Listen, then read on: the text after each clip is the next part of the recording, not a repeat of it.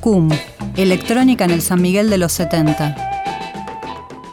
Y nos vamos para Argentina, San Miguel, con un material muy raro que no pertenece a la música que solemos irradiar desde otra historia, pero quisimos hacer una excepción porque no solo es muy adelantado y pionero, sino que está obteniendo un reconocimiento a nivel internacional como veremos a continuación. Estamos hablando de una agrupación muy peculiar llamada CUM, se escribe con Q, dos U y una M, formada en diciembre de 1977 tras las cenizas de un grupo de rock progresivo llamado Apeiron, que al parecer no grabó, donde estaban tanto el guitarrista Rubén Leguiza como el tecladista Daniel Gatti.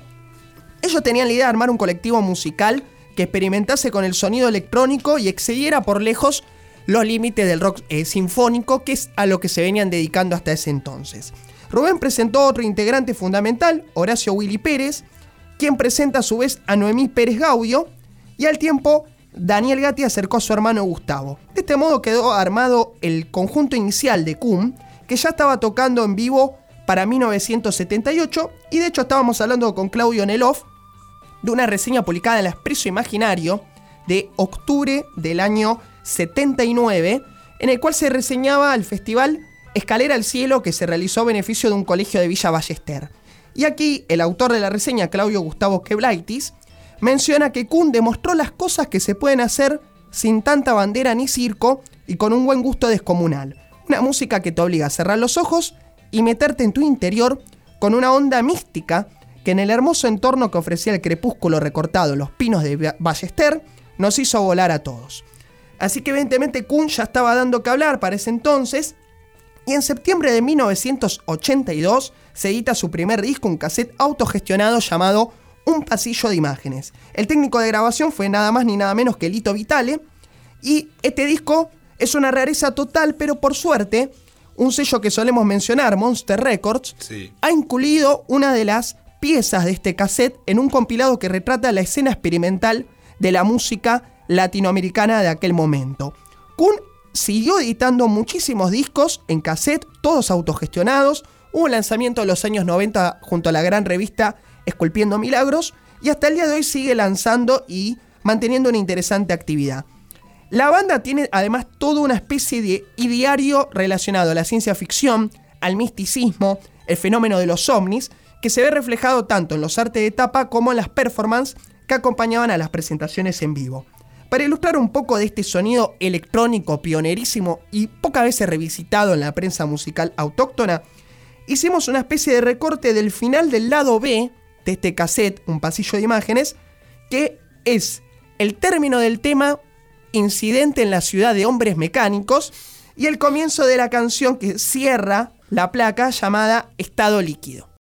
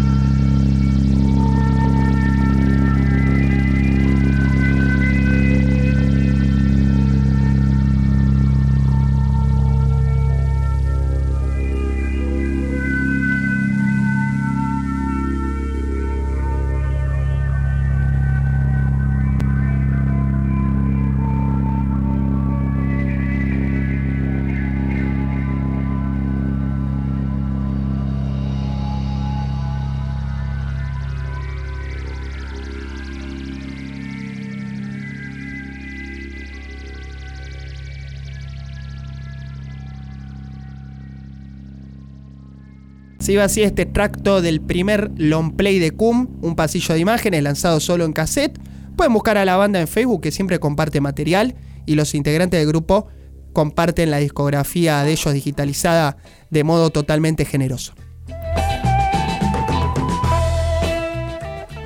Y así termina el capítulo 31 de Otra Historia con Claudio Kleiman, Víctor Tapia, José Pertop, estuvo Mauro Feola en la producción y comunicación y Javier Chiavone en la operación técnica. Recuerden que pueden escuchar los programas anteriores en nuestras redes a través de Otra Historia OK. Hasta la semana que viene. Chao. Otra Historia con Claudio Kleiman, Víctor Tapia, Valeria Pertop y Mauro Feola.